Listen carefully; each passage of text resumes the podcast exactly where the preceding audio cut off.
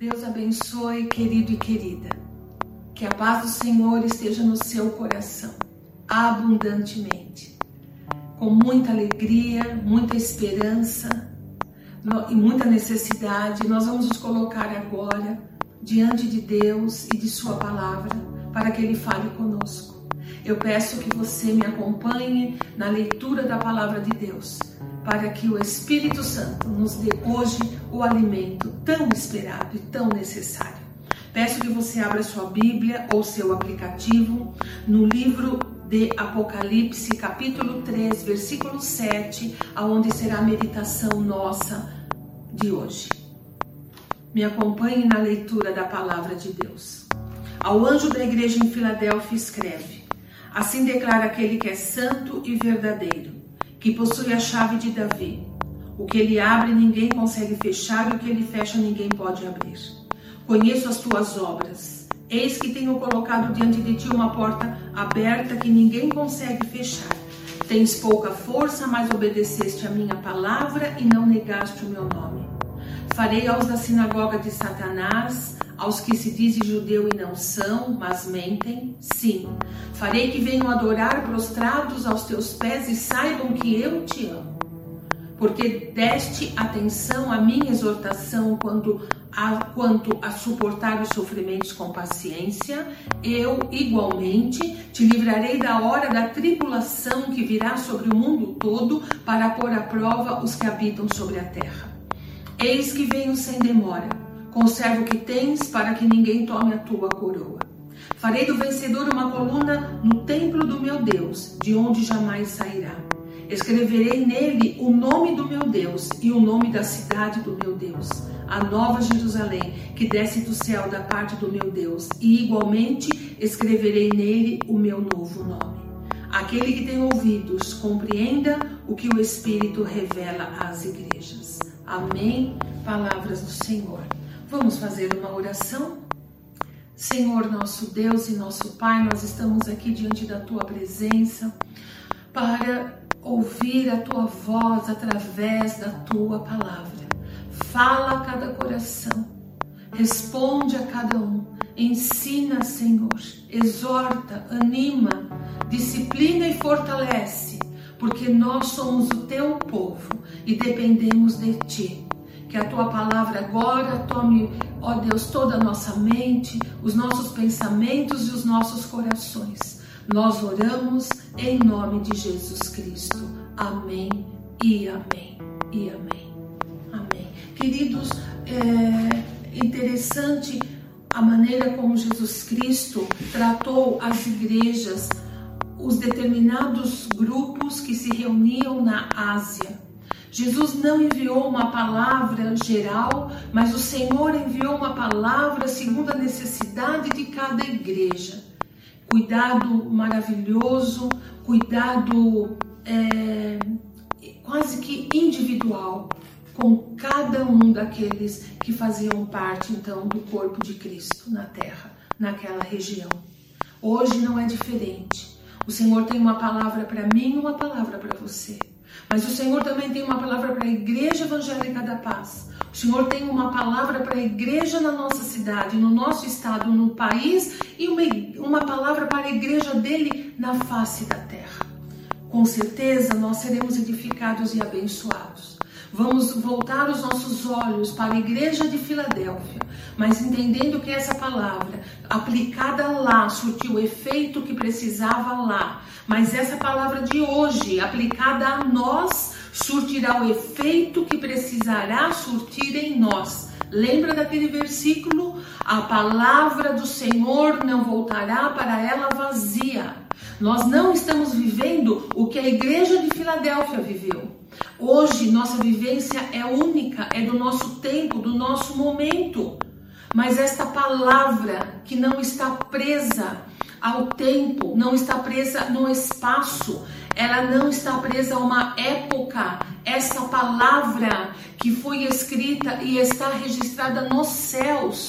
Jesus Cristo disse a respeito dela: céus e terra passarão, se transformarão, mudarão, mas a, a, a minha palavra permanecerá para sempre.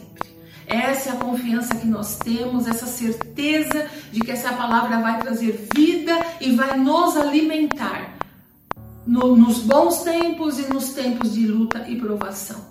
E por falar em tempos de luta e provação, não é necessário discorrer sobre o momento que estamos vivendo. Mas quero deixar registrado isso para um documento, porque eu sei que nossa vida hoje vai servir de exemplo para a vida de muitos que virão depois de nós. Como é que nós reagimos? Como é que nós nos movimentamos? Como é que nós lidamos com uma situação de grande peso? Como é? Que, o que nós vamos deixar para os que vão vir depois de nós? Estamos vivendo uma ameaça muito grande. Estamos vivendo uma pandemia, ou seja, algo que, que assola o mundo todo. Existe um vírus que ele precisa ainda ser melhor entendido, ele precisa ser ainda melhor analisado e o grande problema é que o tempo é muito pequeno e curto porque esse vírus está em plena atividade. Então nós estamos aqui uh, lidando com algo que tem mudado nossas vidas e tem mudado toda a nossa rotina e, vai, e tem mudado a economia e tem mudado a, a diplomacia, ou seja, é algo que alcançou o mundo inteiro. Mas louvado seja Deus que nós temos a palavra dele. Esse é o nosso momento. Vamos pensar um pouco sobre Filadélfia, vamos pensar um pouco sobre as palavras do Senhor Jesus Cristo, palavras eternas que vão, vai nos dar direção, vai nos abençoar. Ele começa a falar com a igreja de Filadélfia, se revelando a essa igreja. E ele diz assim: Eu sou o santo e verdadeiro. Meus, meus queridos, ninguém pode dizer isso a não ser o próprio Jesus Cristo. Só Ele é santo, apartado do mal, perfeito. Só Ele tem o amor perfeito a justiça perfeita. Só Ele, só Ele é santo e só Ele é verdadeiro. Só nele nós encontramos palavras de vida eterna. No, nos lábios do Senhor não há dolo, não há equívoco. Nos lábios do nosso Senhor Jesus Cristo não há voltas, não há retrocesso. O que ele disse ontem serve para hoje e servirá para todo sempre. Ele não muda e sua palavra não muda. Então, ele é verdadeiro. Aí ele vai se mostrar com uma característica. A Bíblia diz que ele tem a chave de Davi. Não é isso mesmo que diz no primeiro versículo que nós lemos o texto escolhido? Diz assim que ele é santo e verdadeiro e que Jesus possui a chave de Davi. Eu queria uh, falar um pouco sobre isso o que significa ter a chave de Davi. Você sabe que o profeta Isaías, num determinado hino do seu ministério, Judá estava para entrar em guerra contra a Síria. A Síria, você, um, você sabe, um, um império, a Síria, um, uma potência militar, uma potência econômica da época, e Judá não era páreo para a Síria, não era mesmo e havia uma grande preocupação uh, em Judá. Como eles poderiam enfrentar aquele inimigo tão poderoso? O que eles pensaram? Nós vamos então entrar em aliança com o Egito. O Egito pode nos ajudar. O Egito pode dar-nos uh, força econômica, força militar e ele pode fazer com que a gente vença a Síria. Havia entre essa, esses, essas pessoas que pensavam assim um homem chamado Sebna. Sebna ele era o administrador da casa de Davi. Mas casa aí não no sentido do, do palácio, uh, mas no sentido do reino. Sebna era um, um, um, algo como um ministro e ele tinha a, a prerrogativa de cuidar dos interesses do rei, tanto dos pessoais como também dos oficiais. Era a Sebna que determinava quem entrava ou não na presença do rei. Era a Sebna que orientava também como que a corte deveria caminhar. Era Sebna que orientava os empregados do rei. Era Sebna que analisava as situações e de alguma maneira tentava organizar as coisas ao gosto do rei. Mas Deus não se agradou de Sebna, porque Sebna estava também nesse nesse entendimento de buscar ajuda no Egito. E o Senhor disse a Isaías que iria substituí-lo. Disse a Isaías que iria tirá-lo desse cargo para colocar uma outra pessoa. E essa pessoa que Deus escolhe é Eliakim. Em Isaías, no capítulo 22, você pode ler essa, esse relato.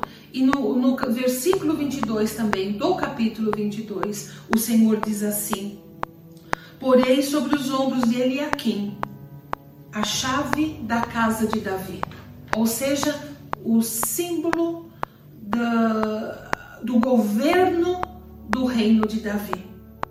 O que ele abrir, ninguém terá o poder de fechar, e o que ele fechar, ninguém será capaz de abrir. Ou seja, a quem ele a quem determinasse que entraria na presença do rei entraria, mas aquele que ele falasse não, você não vai ter audiência com o rei, não teria. E isso nos leva a entender o Apocalipse quando Jesus diz: Eu possuo a chave de Davi. Ou seja, o Senhor quer dizer: Eu tenho a chave do reino de Deus, do Pai. A chave do reino está nas mãos de Jesus. Não está nas mãos de mais ninguém, meus queridos. Ninguém é, é suficiente, ninguém foi suficiente. É o Senhor, e Ele mesmo diz que Ele e o Pai são um. E o Senhor é o administrador, se você pode me entender, do reino de Deus. E é por isso que ele uma vez ele em oração disse ao Pai, disse: "Pai, eu não perdi nenhum daqueles que o Senhor me deu. Eu cuidei daquilo que o Senhor colocou na minha mão." E Jesus Cristo por várias vezes disse: eu não vim fazer a minha vontade, mas eu vim fazer a vontade daquele que me enviou. Eu cuido da casa daquele que me enviou. Por isso Jesus Cristo diz: Eu tenho a chave de Davi. Que coisa maravilhosa, não é? Poder compreender e entender quão grande, quão maravilhoso é o nosso Senhor. Ele continua dizendo à igreja uh, de Filadélfia, uma das primeiras coisas que ele diz, ele diz assim: Eu conheço as tuas obras. Meus queridos, conhecer a obra, o que Jesus está querendo dizer, agora já a minha, você também. Saímos da igreja e vamos vir agora de Filadélfia, vamos vir agora para nós. O Senhor diz: Eu conheço as tuas obras. Conhecer as obras significa eu conheço e vejo o resultado prático da sua fé. Sim, obras é isso, é o resultado prático da minha e da sua fé. É quando nós colocamos em atos, em atitudes, em ações a fé que nós dizemos ter, a fé que pregamos. E Jesus diz à igreja: Eu conheço as tuas obras. Ele sabe exatamente o quão imbuído, imbuída de fé está a nossa ação. Ele sabe exatamente, queridos, o grau de fé que existe na nossa vida, na nossa existência, naquilo que criamos, naquilo que realizamos, naquilo que mostramos. O Senhor conhece o quanto de fé está colocado ali. Mas cabe aqui para mim, para você, uma poderosa reflexão. Nós sabemos, nós nos damos conta, nós analisamos as nossas ações e atitudes através desse prisma, ou seja, o quanto da minha fé está sendo mostrado naquilo que eu tenho feito. Jesus conhece as nossas obras, mas será que nós conhecemos? Será que nós entendemos que a vontade de Deus é que nossas obras sejam exatamente, exatamente a tradução da fé que temos? Colocamos isso no nosso cotidiano, nas nossas ações, nas nossas atitudes. Essa é a vontade do Senhor, que nós possamos transpirar, entende isso? Que nós possamos deixar o bom perfume de Cristo através das nossas ações. Não aquelas ações pensadas, idealizadas, programadas, arrumadas, mas aquelas ações que, que, que são tão naturais, que fazem parte de nós, que muitas vezes nós nem percebemos. Ou quantas vezes você não teve na sua vida momentos em que você impactou alguém sem nem perceber? Alguém chegou para você e disse: Puxa, a maneira como você falou, olha o jeito como você se posicionou. Agora eu entendo por que, que você disse aquilo. Ai, agora eu sei. Puxa, agora eu entendo porque você teme a Deus e foi por isso que você agiu daquela maneira. Meus queridos, a fé faz isso. A nossa fé, ela deve ser posta e ser colocada nas nossas obras, nas grandes, nas pequenas, nas coisas que fazemos, em tudo que nós possamos entender que Jesus conhece, mas é importante que a gente se dê conta também, para que possamos cada vez mais melhorar, não é? Cada vez mais crescer, cada vez mais colocar a nossa fé em ação. Comece pela sua vida. Comece pela sua relação pessoal com Jesus. Depois passe para a relação na sua família, dentro da sua própria casa. Depois coloque para fora das suas portas e assim por diante, de maneira que nós possamos também conhecer as nossas obras e pautá-las pela fé que nós temos. Jesus diz que ele sabe exatamente tudo a nosso respeito. Ele diz também a essas pessoas, a igreja de Laodiceia e a mim, a você, o Senhor diz que ele conhece também e sabe que nós temos pouca força. Meus queridos, não somos nós que estamos falando isso, é Jesus que está dizendo. E ele não está dizendo na censura, ele não está dizendo como apontando uma falha, o Senhor está dizendo isso a mim e a você de uma maneira honesta. Ele está querendo dizer assim: eu sei que a força de vocês não dá conta da demanda que é necessária para a vida. Ou você já não se sentiu fraco, ou a vida já não exigiu de você mais do que você poderia dar. Pense no nosso momento. Pense em nós frente a um inimigo, a um vírus que virou a vida de toda a humanidade que hoje está viva na Terra de cabeça para baixo.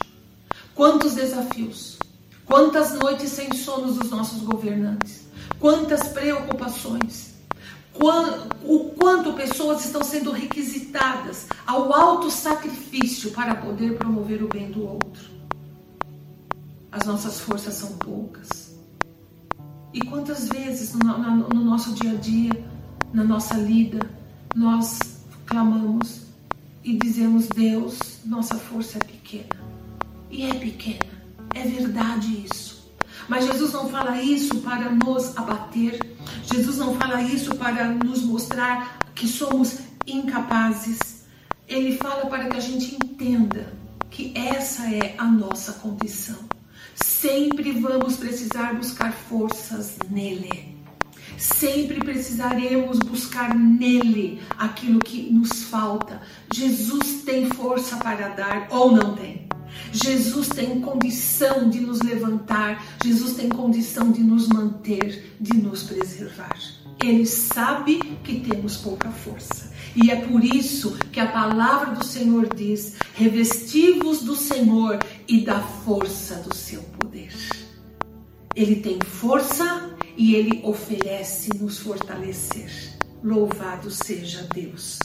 Ele também diz àquela igreja, diz a mim e a você, mas eu também sei, diz o Senhor, que vocês foram obedientes à minha palavra, que vocês me obedeceram e não negaram o meu nome. Oh, queridos, oh, minha querida, Nós temos pouca força, sim, mas nós temos obedecido a palavra e nós não temos negado o nome do Senhor nas nossas dificuldades, nas nossas lutas, nas nossas limitações. O nome dele tem sido clamado, o nome dele tem sido levantado. Nós temos mantido o nome dele na nossa vida e o Senhor sabe disso. Ele conhece, ele sabe e ele fala sobre isso. Nós não temos negado o nome dele. O fato de estarmos num momento como esse, na presença do Senhor, não por conta do que estamos vivendo hoje, mas por conta que um dia Ele nos chamou, um dia nós ouvimos a voz dele, um dia nós nos rendemos a Ele,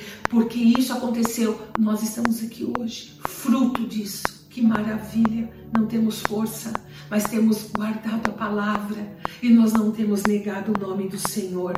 Louvado seja Deus! Eu posso ouvir aí de você, da sua família, um louvado seja Deus! Glória a Deus que tem nos mantido. Aleluia! Um Deus que nos ama. O Senhor, Ele também cuida, cuida de nós quando o inimigo se levanta.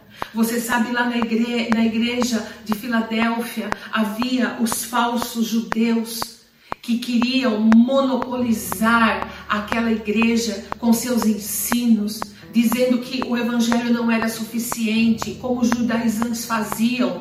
E a Bíblia diz que Jesus fala não eram judeus de verdade, eram pessoas amantes de sua religião, de sua posição e queriam co continuar a comandar as pessoas através de um jugo religioso, como bem o Senhor falou lá em Mateus, dizendo: "Ai de vós, fariseus hipócritas, ai de vós" que não queriam deixar o povo ser livre, não queriam deixar a igreja de Jesus Cristo caminhar. E quando isso aconteceu com, com as pessoas de Filadélfia, o Senhor diz que ele sabia, sabia que aqueles, e ele denomina da sinagoga de Satanás, que pesada essa palavra, mas ele diz, diz se dizem judeus, mas não são judeus, são da sinagoga de Satanás, pessoas com interesses escusos, pessoas com interesses nebulosos sobre o povo de Deus. E Jesus diz assim: que eles iriam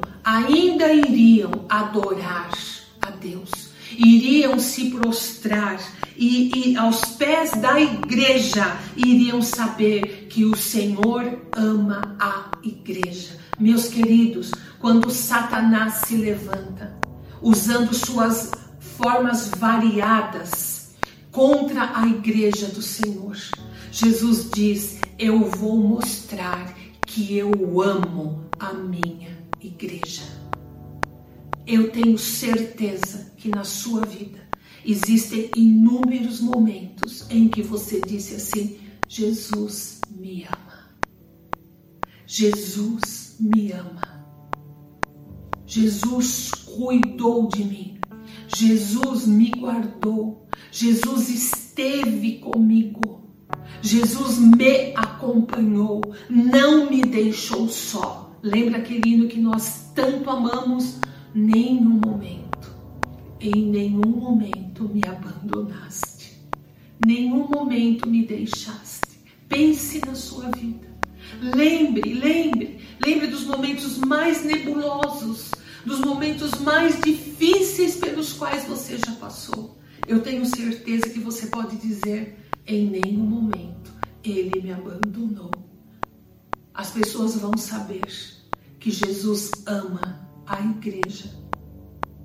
As pessoas saberão. Sabe por quê? Não é porque ele impede os problemas de chegar. Não é porque ele diz que nada, nenhum problema vai chegar a nós.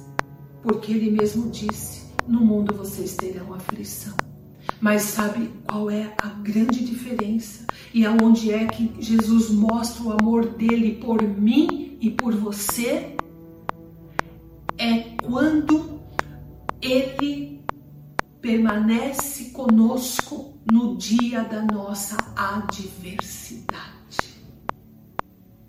É quando ele diz: Eu nunca te deixarei, jamais te abandonarei. É quando ele diz: Eu estarei com vocês todos os dias. Não é de vez em quando, não é quando tudo vai bem ou quando tudo vai mal. Não, todos os dias. Ele está conosco, sabe? Naquele versículo que diz: Alegrai-vos com os que se alegram e chorem com os que choram. Jesus está conosco no dia da alegria e no dia do choro. Meus queridos e minhas queridas, isso é o suficiente para nós para guardar no nosso coração em dias como esse que estamos vivendo. A questão não é porque o Senhor permitiu, a questão é Ele estará comigo e com você durante esses dias. E se nós, se Ele está conosco, o que é que pode nos faltar? Se Ele está em nós, do que nós teremos falta? Você se lembra do nosso culto quando nós fizemos o culto do ano novo? O Salmo 23 que o Senhor deu a nós como igreja, o Senhor é o meu pastor e nada me faltará. O Senhor é o meu pastor e de nada eu terei, falta. Se Ele está conosco, meus queridos, nós temos a certeza de que nós iremos vencer.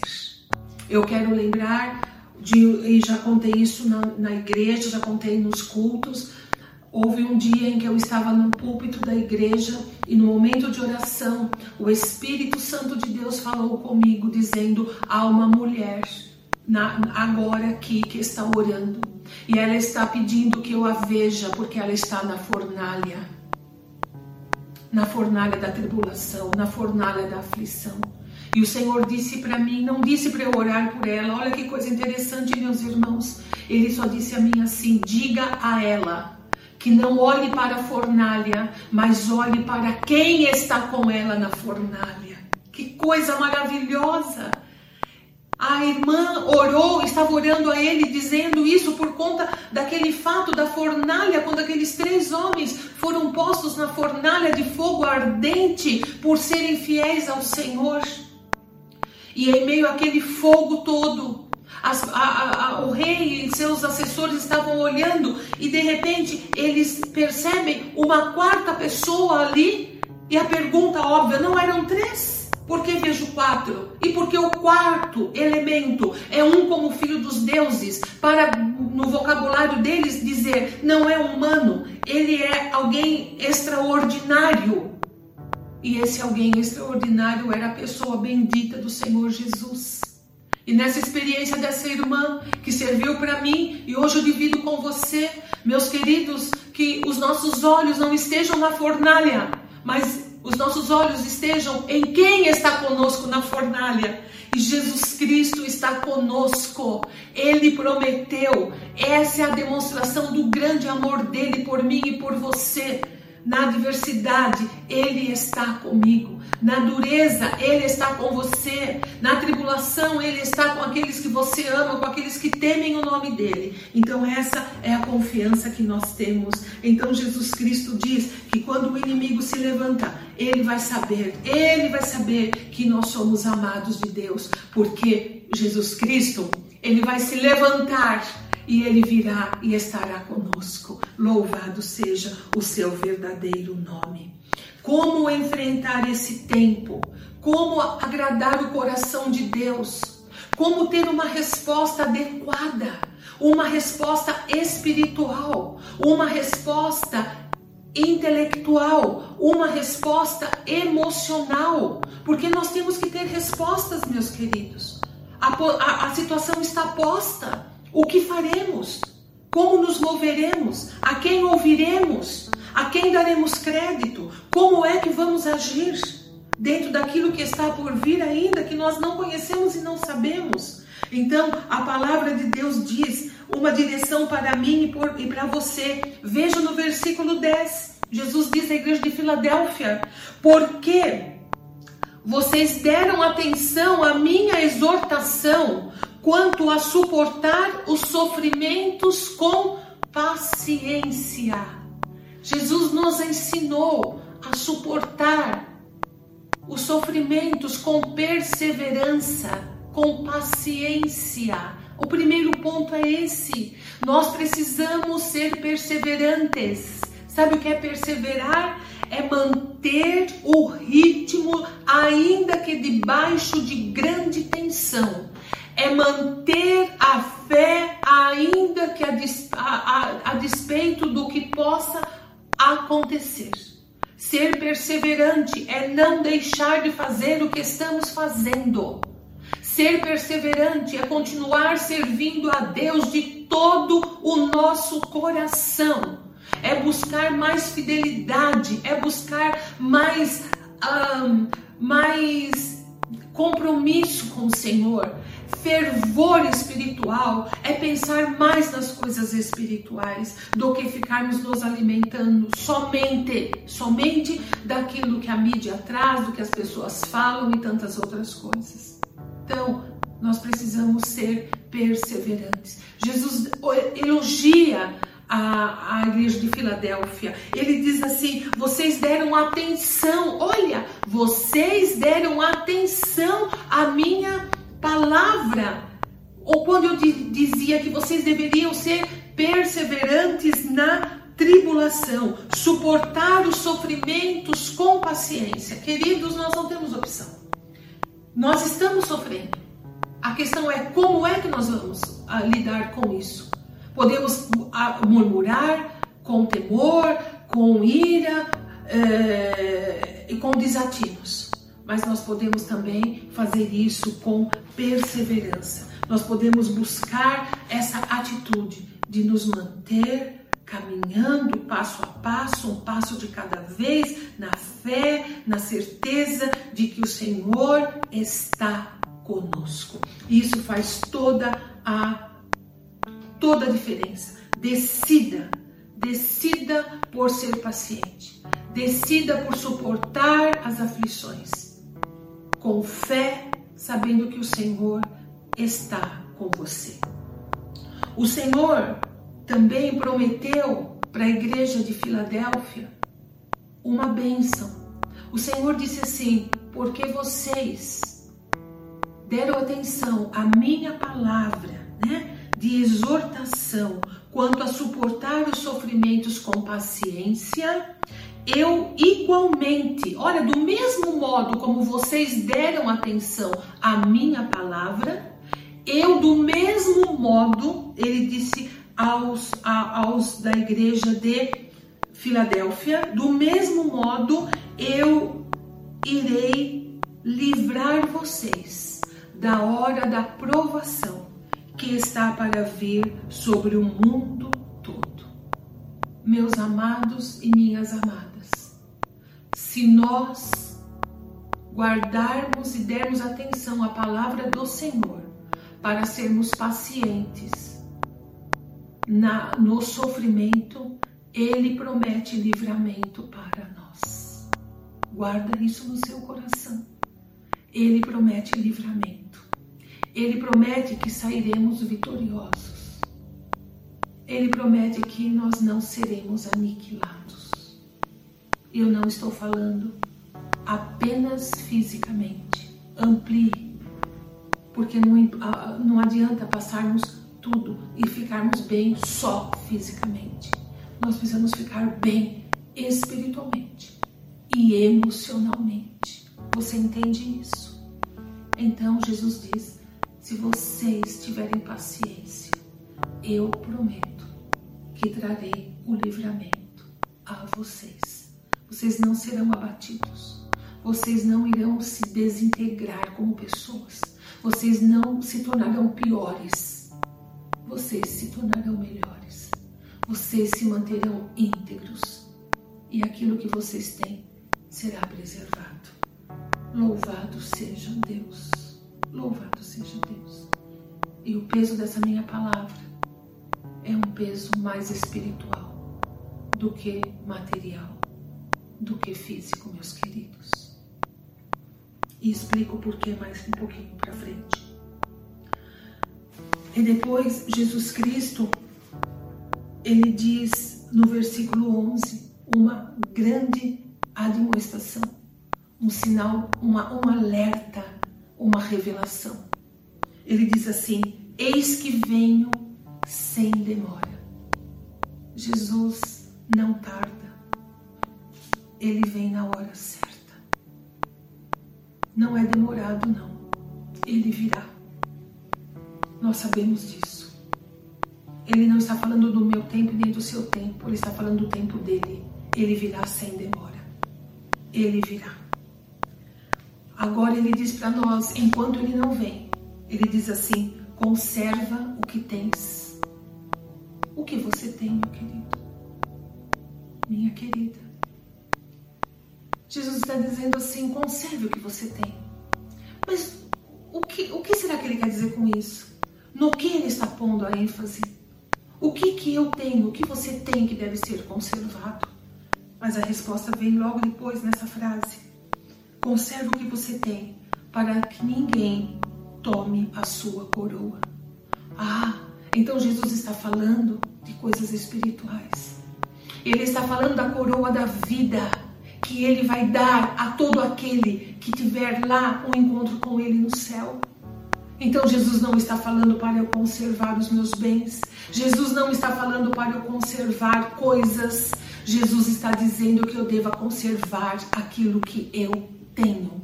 O que é que eu tenho que vai me levar a receber a coroa da vida? Senão a minha fé. A sua fé nele como autor e consumador da nossa fé. Guarda o que tens eu tenho fé. Você tem? Diga comigo. Eu tenho fé. Diga.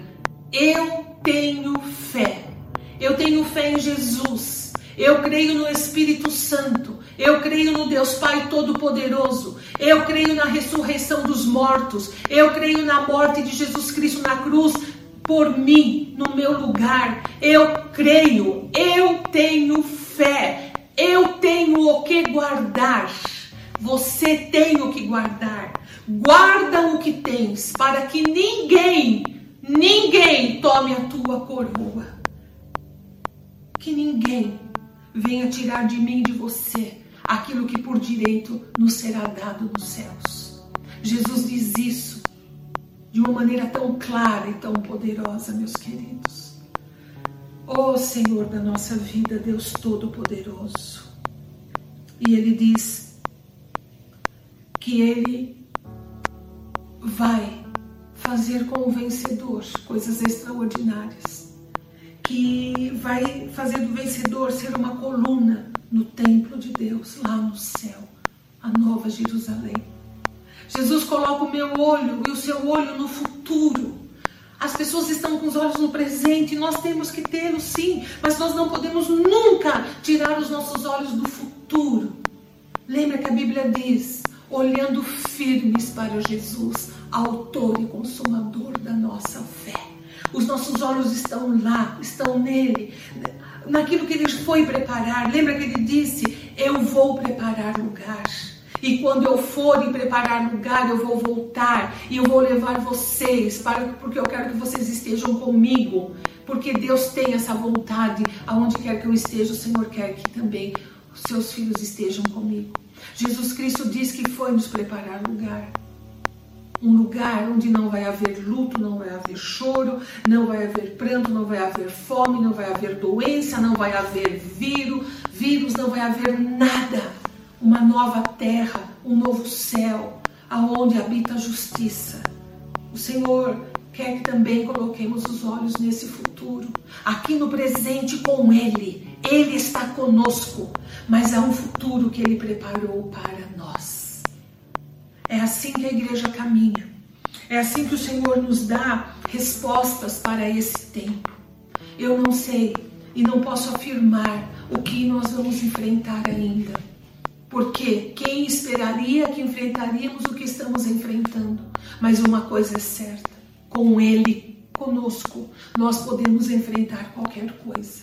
Porque estamos certos que nem morte nem vida, nem presente nem futuro, nenhuma criatura, nem fome nem espada pode nos separar do amor de Deus que está em Cristo Jesus.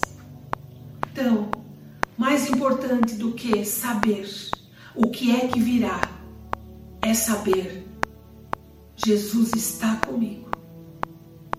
Eu estou com o Senhor. Minha vida está nas mãos dele. Isso responde a todas as questões. E essa é a mais importante de todas elas. O Senhor é a nossa força. O Senhor é a nossa torre segura. O Senhor é o nosso escudo. O Senhor é a nossa fortaleza. Aquele que habita no esconderijo do Altíssimo descansa à sombra do Onipotente. É tempo de muita luta, é tempo de muita tribulação, mas é tempo de nos lembrarmos que há uma sombra para nós, há descanso para nós. Jesus é o nosso descanso e Ele está conosco. Vamos orar, vamos orar que é a melhor coisa que podemos fazer. Qual resposta você dá a Ele? O que você diz agora, depois que ouviu a palavra dele? O que tocou no seu coração? O que você precisa colocar em prática?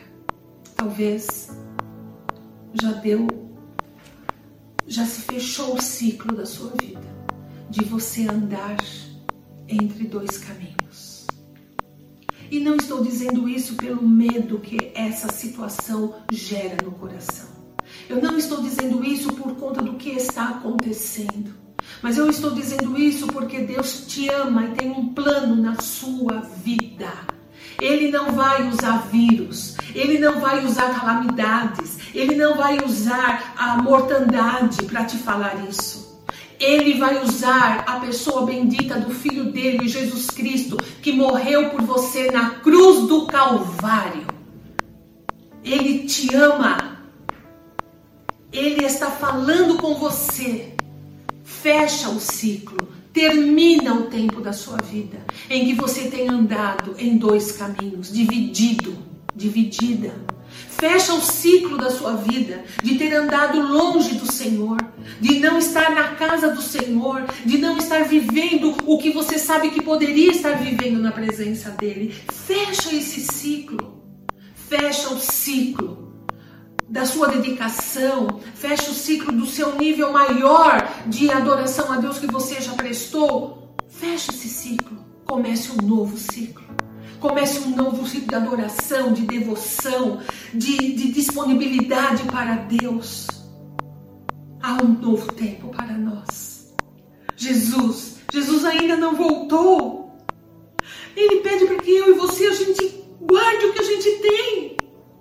Vamos não somente guardar, mas vamos aumentar o que temos, meus queridos, amados do meu coração. Vamos aumentar o que Ele tem nos dado porque Ele tem coisas boas para nós. Vamos orar em nome de Jesus. Senhor Santo e Todo-Poderoso, nós estamos na Tua presença, Senhor. Tão gratos a Ti pela Tua palavra, pelo Teu poder e pela Tua graça derramada sobre a nossa vida. Obrigado por cuidares da tua igreja desde os primórdios até os dias de hoje e continuarás a fazer isso, nós temos certeza. Obrigado pela palavra Filadélfia que o Senhor deu. Obrigado por tudo que o Senhor disse àqueles irmãos que hoje, pelo teu Espírito Santo, serve para nós como se essa palavra tivesse sido dita hoje, Senhor. Pai, ouve cada oração que é feita a Ti agora. Eu sei que há pessoas que estão conosco, irmãos e irmãs queridos, há pessoas que o Senhor pro, aprove ao Senhor que ouvisse essa meditação na Tua palavra. Senhor, nós estamos aqui com o nosso coração voltado para Ti. Ouve cada oração, ouve cada coração. Pai, ouve cada decisão que é tomada. O Senhor mesmo disse: tens pouca força mas o Senhor estará nas nossas decisões, o Senhor irá fortalecer, o Senhor irá abençoar. Senhor, abençoa, Senhor, dá força, Senhor, alcança aonde falta, Senhor, traz, traz, Senhor, o suprimento na nossa vida, em nome de Jesus Cristo. Pai, em nome de Jesus, que esta palavra continue a falar no, nos nossos corações, que o Senhor continue a nos dar o alimento vivo do céu, Senhor continue, Deus, a, a segregar no nosso ouvido os teus segredos, Senhor, que possamos entender e compreender a tua palavra, que possamos, como a igreja de Filadélfia, dar, Senhor, dar importância ao que o Senhor diz. Oh, Senhor, abençoe a nossa vida. Que o teu Espírito Santo nos encha, Senhor. Que o teu Espírito Santo seja derramado abundantemente nesses tempos que estamos vivendo, para que possamos caminhar em fé, em vitória, em fidelidade a Ti, olhando para o Senhor, não tirando os nossos olhos daquilo que é real, daquilo que é verdadeiro. Ajuda-nos a guardar o que temos, Senhor. Ajuda-nos, Deus, que nós não sejamos roubados, que não entreguemos o que o de mais precioso temos, que é a nossa fé, Senhor, em troca de nada dessa vida. Em nome de Jesus, em nome de Jesus, nós oramos e nós colocamos a nossa vida diante de Ti, para louvor e glória do Teu nome, Senhor, para descanso do nosso coração, em nome de Jesus Cristo. Amém e amém e amém. Meus queridos, que Deus abençoe cada um de vocês. Eu quero lembrar que nós estaremos unidos novamente através desse recurso midiático na próxima quarta-feira para mais um momento, para mais um culto, não é, não é momento, é um culto de louvor e adoração a Deus. O Senhor te abençoe, o Senhor cubra a sua vida, a sua família, o Senhor derrame sobre você bênção sem medida que esse tempo seja um tempo profundo na nossa vida. Põe a sua mão no coração. Eu vou ministrar a bênção apostólica. Que o amor de Deus e a graça do nosso Senhor e Salvador Jesus Cristo e a doce comunhão do Espírito Santo de Deus esteja com você hoje, para todo sempre. Amém e amém. Deus te abençoe. Eu amo cada um de vocês. Que o Senhor continue com a mão estendida. Em breve, muito breve, nós iremos estar lá na nossa igreja. O pastor vai nos contar. E nós estaremos todos lá. Eu acredito e creio nisso. Estou firme nessa palavra. Deus te abençoe. Eu estou emocionada porque eu amo vocês e é tão bom fazer parte desse corpo. O Senhor guarde, o Senhor proteja. Deus é conosco. Tire um tempo de oração agora. Aproveite que você está junto com alguém também. Ore agora. Não se despeça da presença do Senhor. Fique mais um pouquinho. Ele te ama. Deus te abençoe.